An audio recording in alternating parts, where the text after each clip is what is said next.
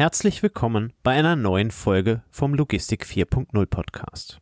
Die heutige Folge wird von Seven Senders unterstützt. Seven Senders ist die führende Delivery-Plattform in Europa. Ihre One-Stop-Lösung verbindet Versender mit über 100 Last-Mile-Carriern und ermöglicht so eine kundenorientierte, schnelle und kostengünstige grenzüberschreitende Zustellung. Und jetzt geht's los. Moin Moin und herzlich willkommen bei einer neuen Folge vom Logistik 4.0 Podcast. Auch heute wieder mit dabei Andreas. Moin Moin. Namen Tobias, hi. Andreas, äh, wir haben heute einen Gast. Ähm, wir sprechen wieder in einer von Seven Senders unterstützten Folge über ein äh, spannendes Thema. Und zwar heißt das heute European Parceling. Ähm, da geht es ja über den äh, grenzüberschreitenden Verkehr. Ähm, wir hatten vor kurzer Zeit schon mal darüber gesprochen. Ähm, und heute Abend ist bei uns zu Gast Sebastian Bläser. Guten Abend, Sebastian. Moin, hallo zusammen. Ein Moin finde ich immer sympathisch bei uns im Podcast. Also, Trotzdem. Moin, schön, dass du da bist.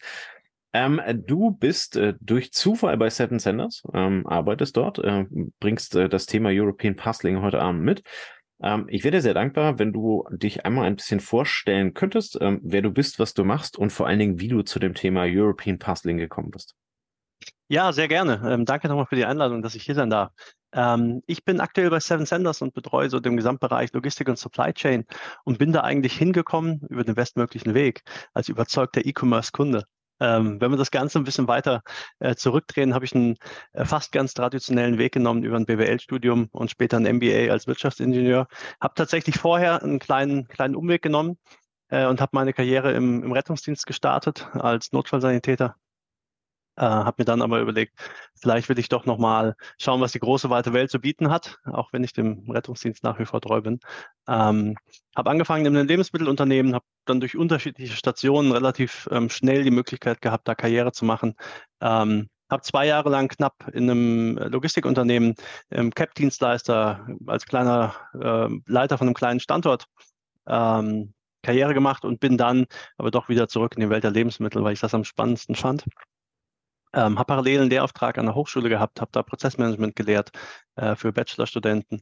Ähm, ja, und dann habe ich das große Glück gehabt, dass ich ein Jobangebot von ähm, Amazon bekommen habe ähm, und hatte dann die Möglichkeit in extrem kurzer Zeit, also ich war knapp vier Jahre, etwas mehr als vier Jahre bei Amazon, ähm, ganz unterschiedliche Stationen im Unternehmen zu durchlaufen. Ähm, eingestiegen im Fulfillment, dann über unterschiedliche Projekte, den Start von neuen Standorten unterstützt und dann in ein Team in Luxemburg gewechselt, was sich mit einer der, der heiligen Metrics von Amazon beschäftigt hat, nämlich der On-Time Delivery, also einer der wesentlichen ähm, Customer Metrics, ähm, zu beschäftigen. Ähm, und habe im Verlauf dann das Team leiten dürfen, das sich für das ähm, europäische Fulfillment damit beschäftigt hat. Wie können wir On-Time-Delivery nach vorne bringen? Welche Instrumente und Tools brauchen wir? Und wie können wir mit den Standorten in ganz Europa zusammenarbeiten, um sicherzustellen, dass wir die bestmögliche Performance liefern? Uh, Fun Fact aside, habe ich natürlich als überzeugter äh, Amazon-Kunde der ersten Stunde äh, maßgeblich von profitiert. Super interessante Stelle, habe dann aber ähm, über einen Kontakt zu Thomas und Johannes, den beiden Gründern von Seven Senders, ähm, die Möglichkeit bekommen, zu Seven Senders zu wechseln. Ähm, Im siebten Jahr ins Unternehmen eingestiegen, und hatte da die Möglichkeit, tatsächlich Prozesse nochmal grundlegend ähm, anzupacken und in so einer End-to-End-Verantwortung mit unseren Kunden zusammen sicherzustellen, dass wir für deren Endkonsumenten durch ganz Europa das ideale Lieferprodukt bereitstellen. Und das fand ich so spannend, da konnte ich schlecht Nein sagen. Und here I am, ähm, jetzt fast zwei Jahre bei Seven Senders ähm, und macht mindestens genauso viel Spaß wie am ersten Tag. Sebastian, danke für die Vorstellung. Äh, der Thomas Hagemann hat uns in der letzten Folge mit euch schon das Virtual Carrier Network vorgestellt. Jetzt ist es spannend, dass du ja mit sicherstellst, dass der Kunde das bekommt, was er eigentlich bestellt oder erwartet oder anders gesagt, ihr sichert ab, äh, dass der Versender die letzte Meile äh, gut in der Übersicht hat und dass er das erfolgreich zum Endkunden bringt. Ähm, wie, wie macht ihr das? Kannst du uns da ein bisschen einen Einblick geben? Ja, sehr gerne. Ähm, also ganz wichtig und manchmal auch so ein bisschen irreführend, wenn wir über Kunde sprechen, äh, dann schauen wir immer in zwei Richtungen. Wir haben den, den Endkonsumenten, also denjenigen, der tatsächlich das Paket erhält, ähm, der natürlich für uns das äh, Maß aller Dinge sein muss. Ähm, und wir haben unseren Kunden, das heißt den E-Commerce-Händler, der uns beauftragt, seine Logistik zu optimieren und sicherzustellen, dass seine Pakete quer durch Europa reisen. Ähm, ganz wesentlich in, in unserer Arbeit ist, dass wir ähm, sicherstellen, ganz genau zu ermitteln, was sind denn die Endkonsumentenanforderungen? Also was sind die konkreten Services, die der Kunde braucht? Und da gibt es relevante Unterschiede quer durch Europa, aber auch quer durch unterschiedliche Produktportfolios. Ähm, wir haben ein Netzwerk von ähm, knapp 100 Last-Mile-Carriern, mit denen wir arbeiten, ähm, ein ganz unterschiedliches ähm, Portfolio an Carrier Services und auf Basis der Kundenanforderungen und der Endkonsumentenerwartungen ermitteln wir dann das ideale Nutzenbündel. Haben also so eine maßgeschneiderte Lösung für unseren Kunden und stellen dabei sicher, dass wir ähm, Anforderungen wie Laufzeit, Kosten, Nachhaltigkeit oder auch extra Services wie Cash-on-Delivery beispielsweise oder Locker-Deliveries ähm, berücksichtigen und das entsprechend umsetzen.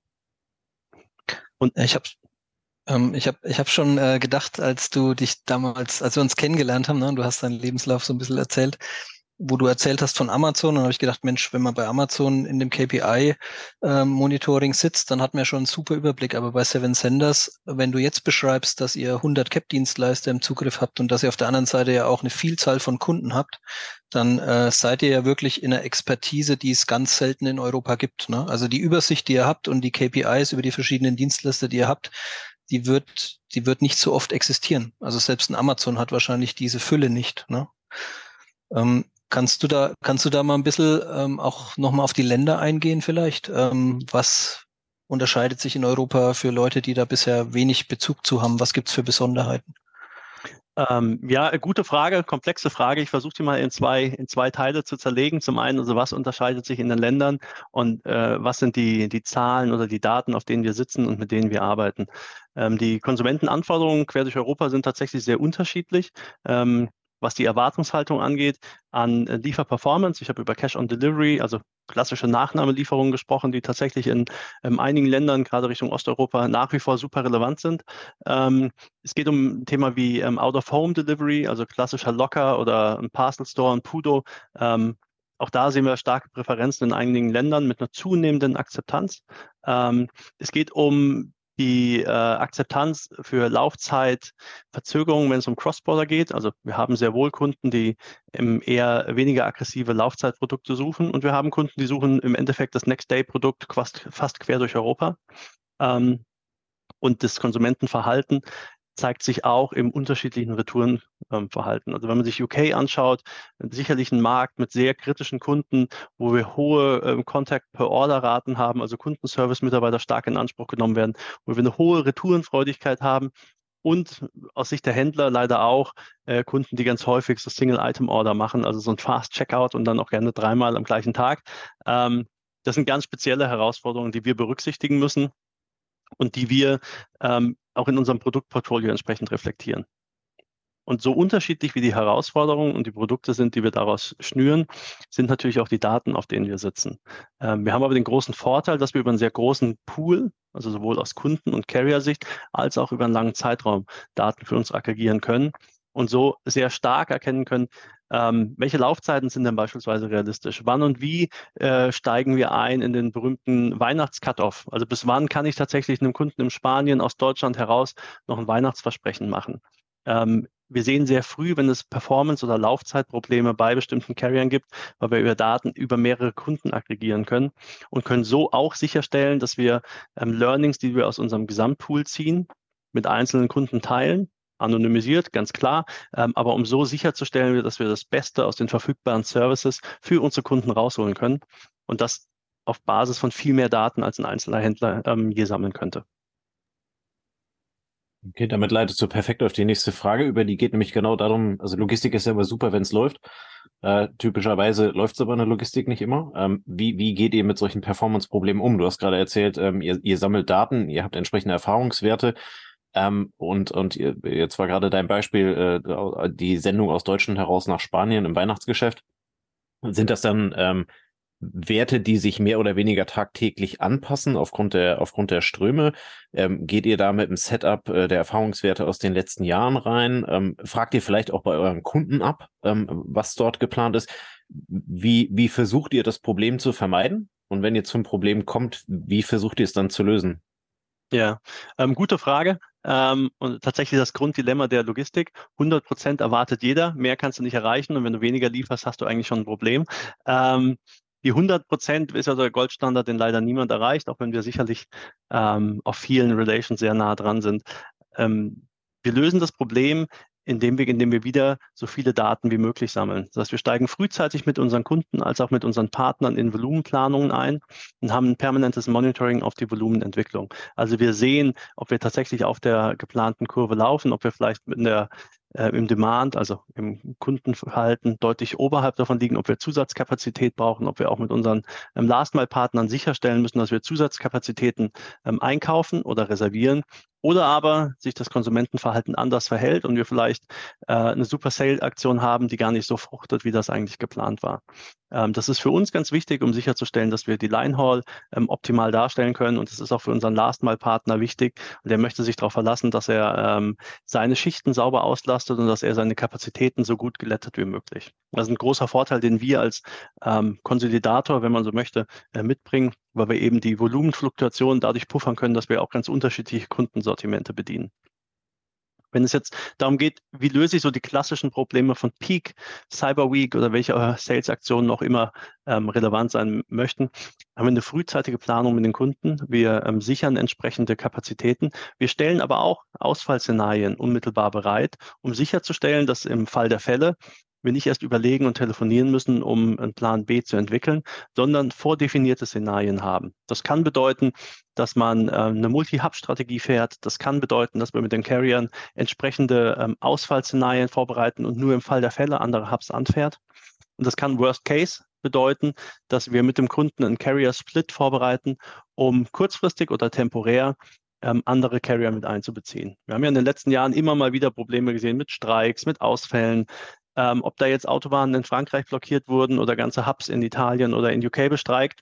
All das kann passieren und wir versuchen immer so gut wie möglich vor die Situation zu kommen, um dem Kunden und dem Endkonsumenten die ideale Erfahrung zu bieten.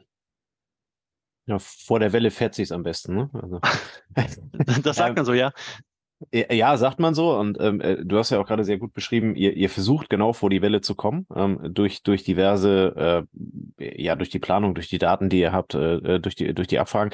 Ähm, gibt's gibt's an der Stelle auch eine ähm, Betrachtung, wie genau lagen wir bei äh, Kunde ABC? Ähm, also gibt es, gibt es auch eine nach, im, im Nachhinein äh, Betrachtung der ganzen Situation, äh, wie die, wie die Forecasts eure als auch die vom Kunden waren und wie halt eben letzten Endes dann die Strategie, die ihr gewählt habt, dann auch aufgegangen ist? Ja, absolut. Ähm, die Forecast-Genauigkeit, genauso wie die anderen ähm, Parameter, die wir erheben, teilen wir standardmäßig mit unseren Kunden, um sicherzustellen, dass auch die Kunden für sich nochmal ein Kontrollinstrument oder eine zusätzliche Datenbasis haben, die sie für sich nutzen können. Ähm, und im Nachgang von besonderen Events, Peaks beispielsweise, setzen wir uns mit den Kunden hin, gehen strukturiert durch, äh, wie ist Peak gelaufen, was haben wir geliefert, was habt ihr geliefert, ähm, was sind unsere Learnings für das nächste Jahr und was können wir uns heute schon, also Anfang Januar klassischerweise nach Peak, ähm, auf die Fahnen schreiben für die kommende Saison, was wollen und müssen wir besser machen.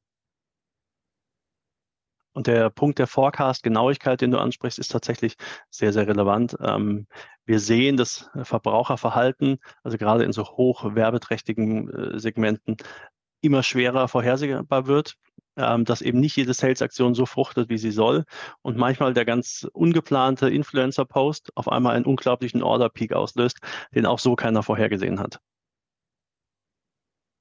Okay, was, was wir jetzt besprochen haben, was du beschreibst, ist so die erste Reaktion vermutlich von allen, die sich mit Cap-Versand beschäftigen in großem Stil.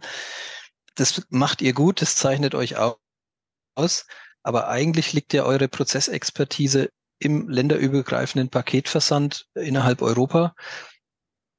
Ähm, was sind denn dort die größten Herausforderungen? Jetzt hast du gerade von so, ja, sag ich mal, Stunden- und tageweisen äh, Peaks und Problemen besprochen. Das, was im Länderverkehr passiert, ist ja eher langfristig. Was, was ist da das Besondere in Europa?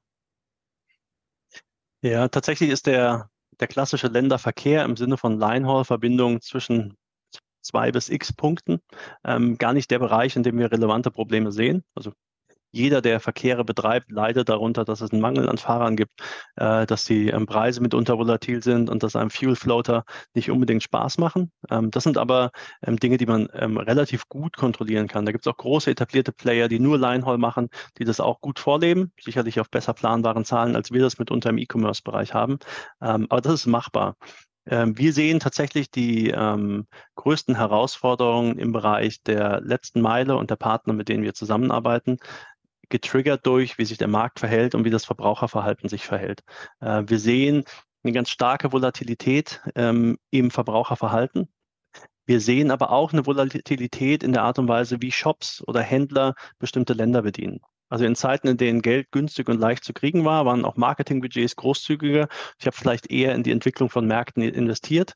Ähm, das schauen sich Shops mit, mittlerweile tatsächlich sehr, sehr kritisch an und versuchen da ihr verfügbares Cash oder ihre Customer Acquisition Cost auf die Märkte zu fokussieren, die für sie interessant sind. Das kann bedeuten, dass bestimmte Märkte kurzfristig hinzu oder auch weggenommen werden. Die Volatilität, die wir bei unseren Kunden sehen, sieht der gesamte Markt und sie sieht auch die gesamte Industrie.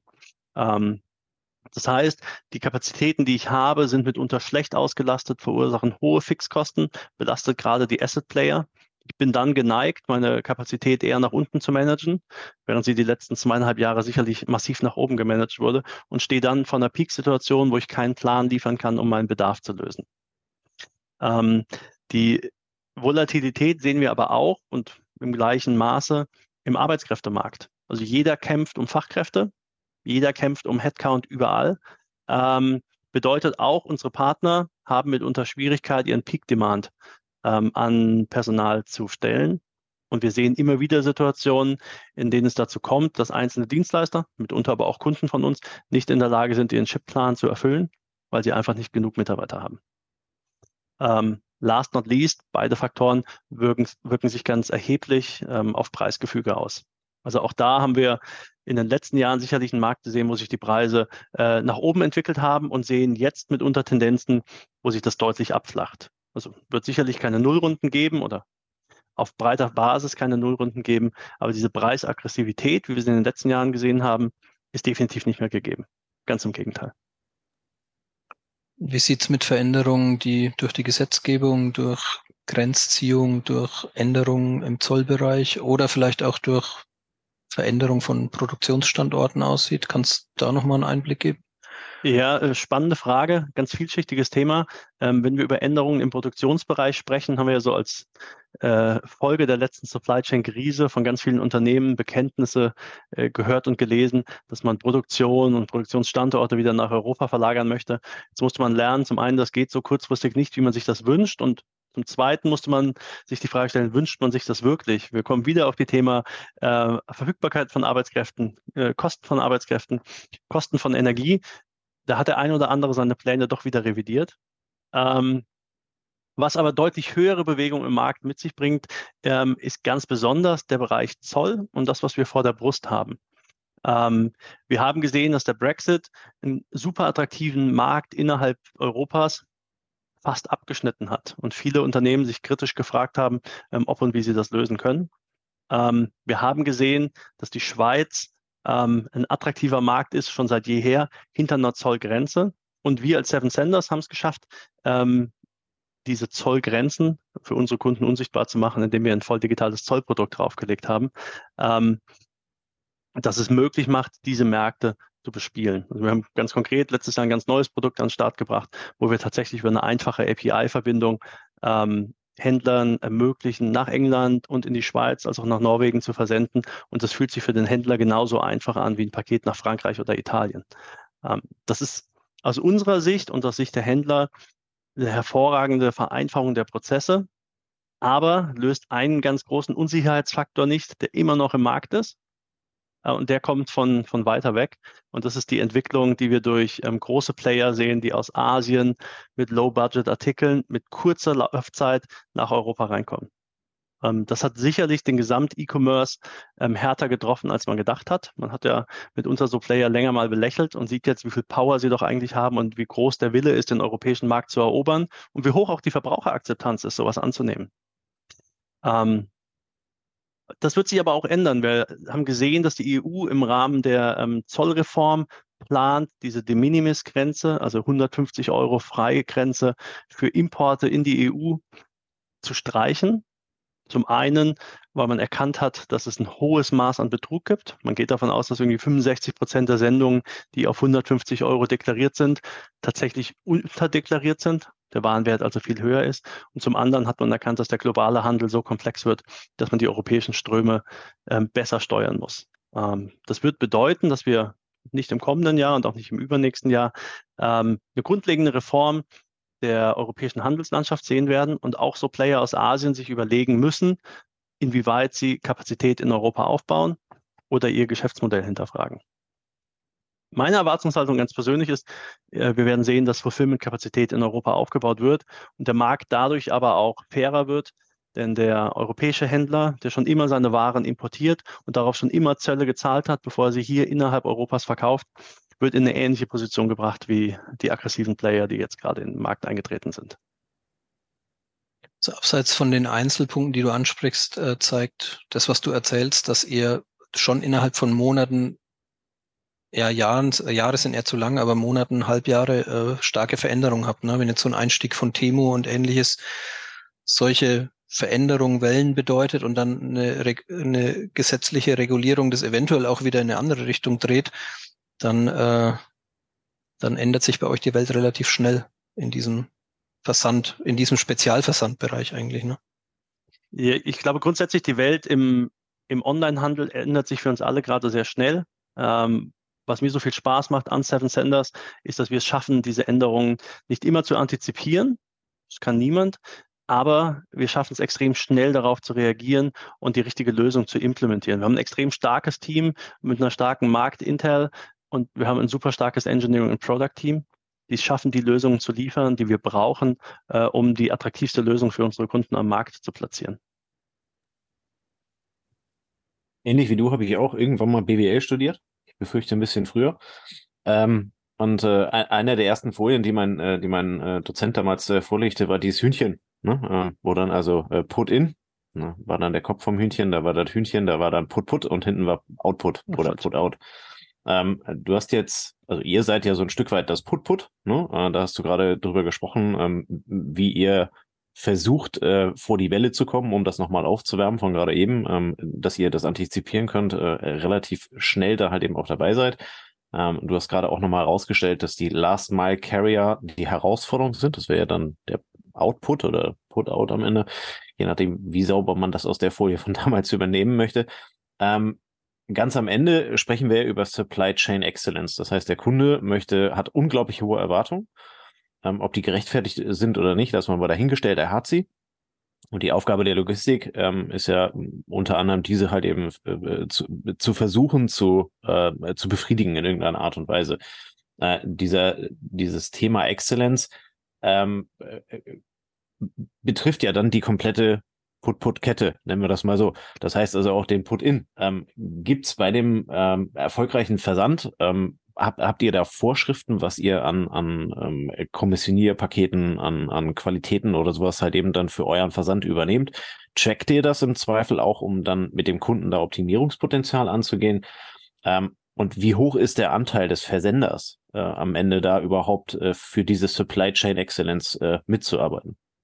Ja, ähm, gute Frage. Tatsächlich, ähm, das Schaubild hat mein Professor auch gezeigt. Ich weiß nicht, ob es am ersten Tag war, aber wir haben vermutlich ein gleiches Hühnchen angeschaut.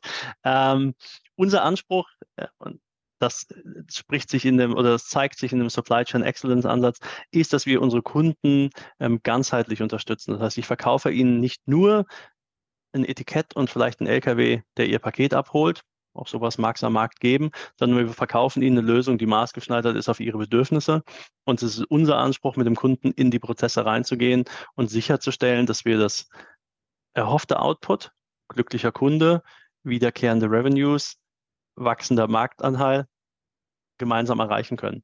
Äh, wie lösen wir das? Wir stellen sicher, dass zumindest in den Prozessketten, in denen wir involviert sind, das ist klassischerweise ab dem Zeitpunkt, ab dem ein Shipment bei uns als Datensatz erzeugt wird, bis zu dem Zeitpunkt, zu dem ein Shipment dem Kunden übergeben wird oder Worst Case eine Retourensendung wieder beim Händler eintrifft, wir die Prozesskette so optimal wie möglich gestalten und jede mögliche Fehlerquelle, die auftreten kann, frühzeitig identifizieren ähm, und versuchen zu beheben. Und das kann tatsächlich ganz unterschiedlich sein. Das kann bedeuten, welches Promise gebe ich denn im Checkout? Das kann bedeuten, wie optimiere ich denn meine Versandverpackung, um sicherzustellen, dass ich äh, möglichst wenig Luft durch die, ähm, durch die Welt schicke, um sicherzustellen, dass ich eine kostenattraktive Transportverpackung habe, um aber auch sicherzustellen, dass die Pakete, die ich verschicke, sicher sind. Und sicher heißt für den einen, es kommt unbeschädigt beim Kunden an. Das heißt für den nächsten, die Farbdosen oder die Autobatterie, die ich verschicke, darf keine Gefahr für den Transportdienstleister darstellen. Und der Last Mile Carrier möchte nicht in Liter Farbe auf seinem Sorter haben. Das ist unschön und legt für lange Zeit sehr, sehr lahm. Ähm, und all das versuchen wir zu reflektieren. Wir haben ein sehr starkes Team an Prozessexperten mit einem Hintergrund äh, von großen, ähm, von großen Parcel-Playern aus dem Fulfillment-Netzwerk, oder aus dem Bereich Linehaul. Wir gehen zu den Kunden, wir beraten die Kunden auf die Lösung, die sie brauchen und bieten auch Unterstützung, äh, wenn wir sehen, dass irgendwas nicht in die richtige Richtung läuft. Und das kann tatsächlich ganz, ganz divers sein. Ich habe mich bei Amazon sehr viel mit Sortierkonzepten für den Outbound-Bereich beschäftigt. Das ist Wissen, das wir natürlich mit Kunden gerne teilen. Ähm, wir haben Kollegen, die sich mit Ladungssicherung ähm, sehr, sehr gut auskennen und auch da die Kunden unterstützen. Das heißt, das Paket, was du von uns bekommst, ist tatsächlich deutlich größer als eine Versandrate für ein Päckchen und ein LKW, der es transportiert. Kannst du so ein Bauchgefühl, eine Schätzung abgeben von Reklamationen, die ihr verzeichnet? Wie viel würdest du, sagen wir, den Kommission, dem Lager zuordnen, dem Versender zuordnen, wo du sagst, naja, das hätten wir eigentlich schon erwarten können, dass dort die Quote höher ist, ähm, damit man als vielleicht Logistiker in der Halle noch ein bisschen besseres Gefühl dafür hat, welchen Anteil man am Erfolg für die Endzustellung hat. Ähm, tatsächlich sind die tatsächlichen Reklamationen aufgrund von Schäden ähm, erfreulich gering.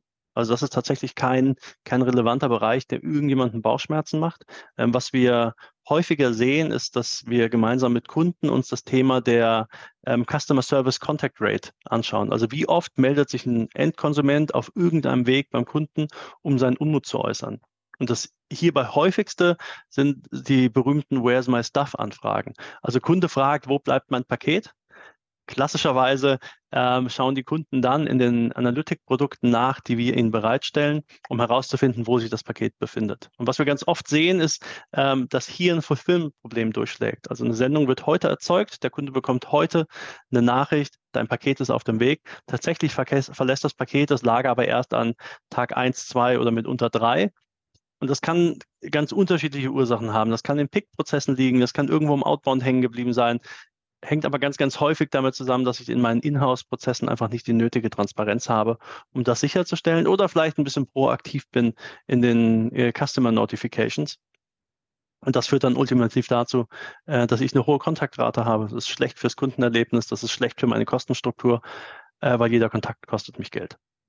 Also ich setze die Latte eigentlich selber höher, als sie vielleicht der Kunde setzen würde und dann reiße ich sie und habe mehr kaputt gemacht, als wenn ich sie etwas niedriger angesetzt hätte, in manchen Fällen. Ja, genau. Okay. Du hast vorhin schon erwähnt, ähm, im besten Fall gelingt es euch bei Seven Senders, ähm, Marktbewegungen, ähm, Entwicklungen am Markt äh, an, zu antizipieren, vorwegzunehmen. Ähm, jetzt haben wir schon gelernt, bei euch ändert sich viel und du kannst jetzt wahrscheinlich keinen Ausblick auf die nächsten zehn Jahre geben, aber kannst du mal so einen Blick in die Zukunft wagen? Was, was tut sich? Vielleicht auch mit Angabe des Zeithorizonts, was erwartest du für die Zukunft für den Paketversand in Europa noch an Veränderungen und an Einflussnahmen, außer dem, was du eh schon erwähnt hast vielleicht? Ja, ähm, also wenn ich das High-Level schaue, kommen wir tatsächlich so auf die Punkte mit Überkapazität, Konsolidierung ähm, und temporären Knappheiten. Ähm, daraus resultiert aus meiner Sicht schon die erste Bewegung, die wir sehen. Schon letztes Jahr hat sich das abgezeichnet, ähm, nämlich dass sowohl die Anbieter als auch die Partner auf der letzten Meile versuchen, Bedarf zu glätten. Also ich versuche so dieses klassische Peak-Geschäft schon mal zu strecken, äh, damit ich eben nicht in zwei Wochen einen unglaublichen Spike in meiner Orderkurve habe, dafür Mitarbeiter trainiere, einstelle, Kapazitäten beschaffe.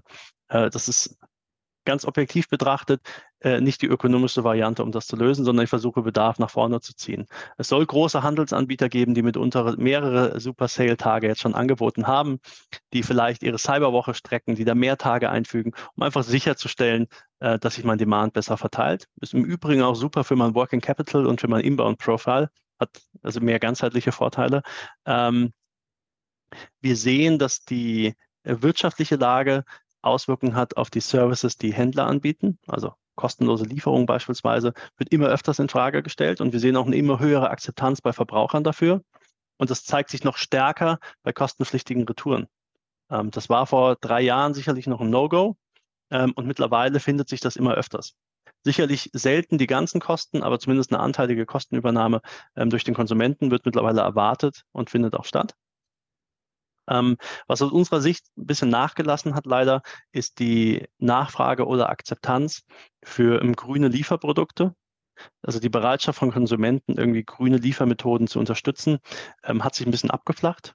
Wir glauben aber nach wie vor, das ist ein relevantes Thema und es gibt einige Player am Markt, die da wirklich vor allem auf der letzten Meile ähm, stark investieren. Also wir sehen das beispielsweise in der Schweiz, ähm, um sicherzustellen, dass wir hier eine grünere Lieferkette darstellen, auch wenn das jetzt gerade vielleicht weniger Relevanz für den Kunden hat.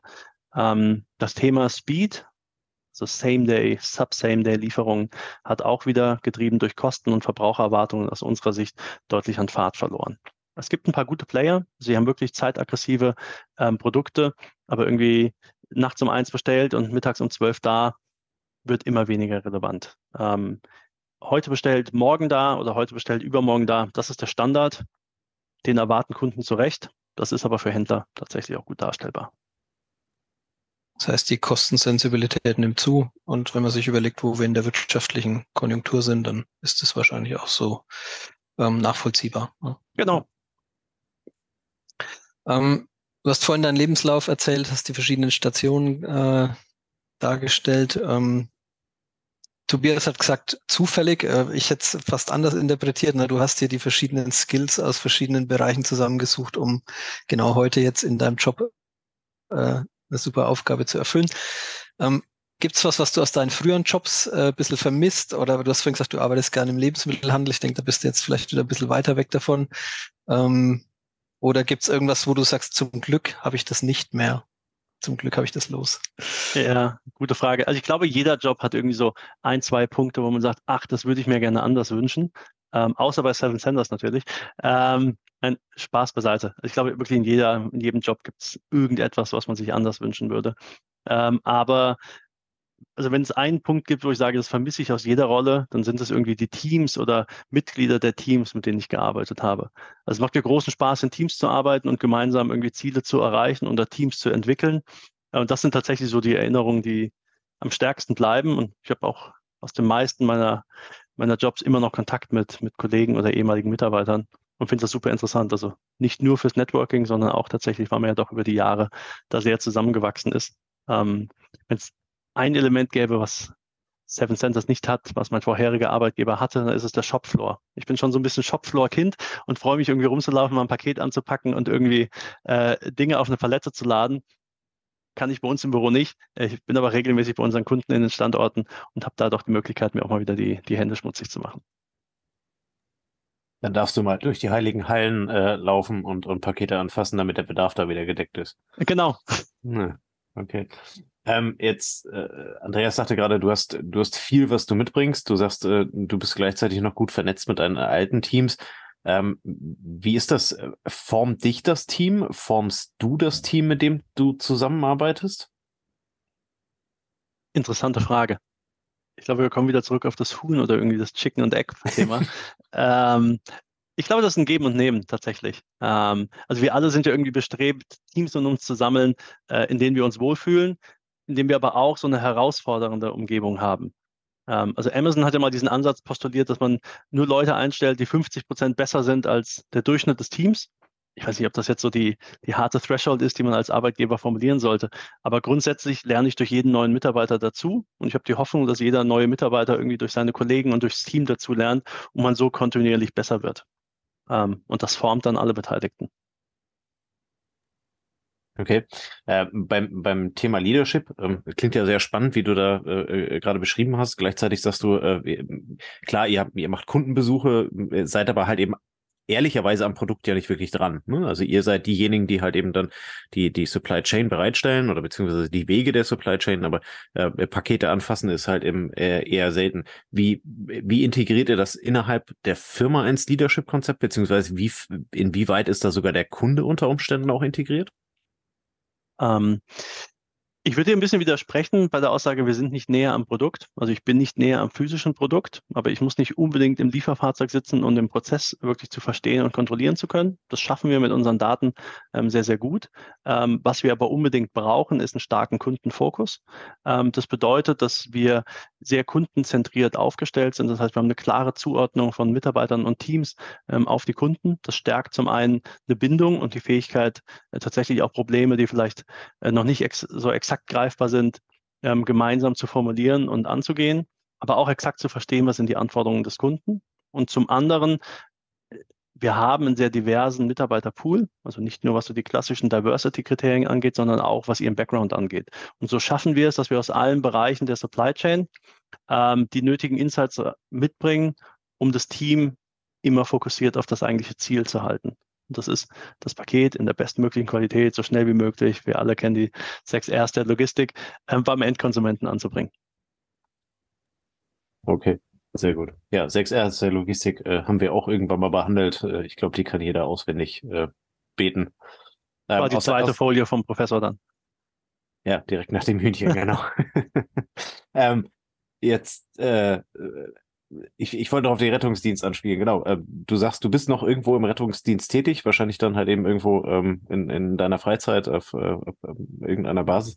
Ähm, fehlt dir in deinem Job dieser, dieser Moment, ähm, da geht was schief, da muss ich jetzt hin? Ähm, oder ist das etwas, äh, was du, also ich als Logistiker hab ja, hatten wir ja eingangs schon mal drüber gesagt, ne? Also Logistik ist schön, wenn es funktioniert, tut das, tut es aber meistens nicht. Äh, ist das so ein Moment, wo du dankbar bist, dass du das in der Form nicht mehr hast? Oder äh, ist das dann quasi über deine, deine Freizeittätigkeit im Rettungsdienst dann abgegolten? Ähm, ja, also ich, ich glaube tatsächlich, die, den Logistikjob, in dem alles immer richtig läuft, den, den werden wir nicht finden, ganz egal, in welchem Bereich der Logistik oder Produktion ich unterwegs bin.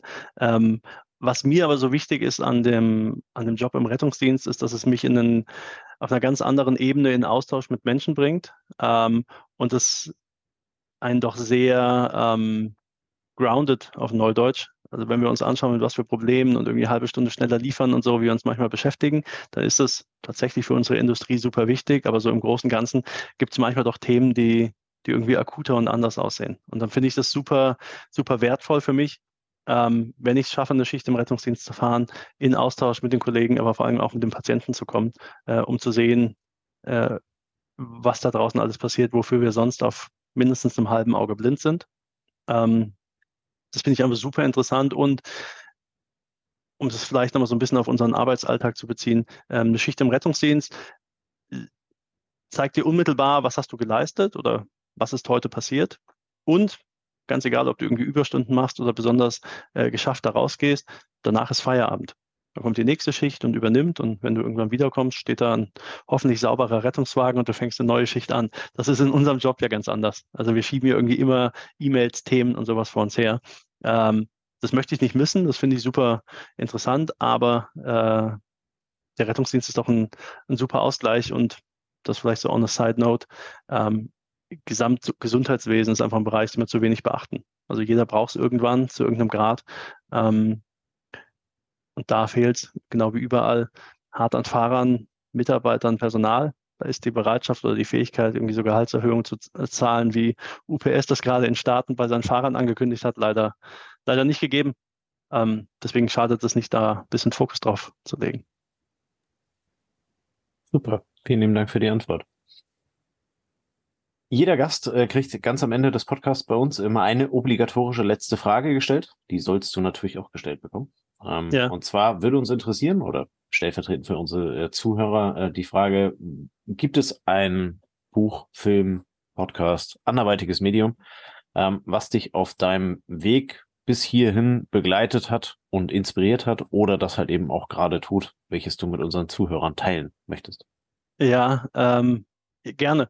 Tatsächlich nicht auf dem Weg hierher begleitet, sondern jetzt kürzlich erst im Sommerurlaub äh, gelesen. Ähm, uh, From Source to Sold, ähm, englisches Buch ähm, von Knut Ahleke von äh, McKinsey und ähm, Radu Palamiaru, Headhunter Aircut Global. Im Endeffekt erzählen die Geschichten von Supply Chain äh, Führungskräften alle Industrien, alle Senioritätsstufen, ähm, aber alle sehr, sehr lange in der Supply Chain. Super interessant, weil sie eben auch sehr gut darstellen, was, wie sehr sich doch in den letzten Jahren der Fokus äh, gedreht hat. Supply Chain war lange irgendwie so nötiges Übel, muss man irgendwie machen.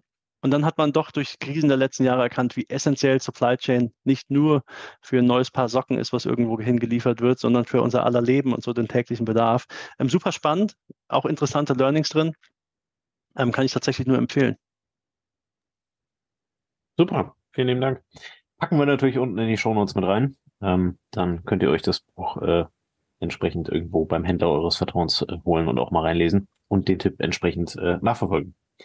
Sebastian, äh, super spannender Podcast. Vielen Dank, dass du da warst, äh, dir die Zeit genommen hast, äh, einerseits unsere Fragen zu antworten, andererseits äh, alles mitzubringen, äh, was du äh, mit in den Podcast reingebracht hast. Ich fand es sehr kurzweilig und sehr spannend, dir zuzuhören, ähm, weil CAP äh, oder beziehungsweise European Parceling äh, ganz am Ende für uns ein Thema ist äh, oder für mich persönlich ein Thema ist, womit ich als, als Lagerlogistiker eher weniger zu tun habe.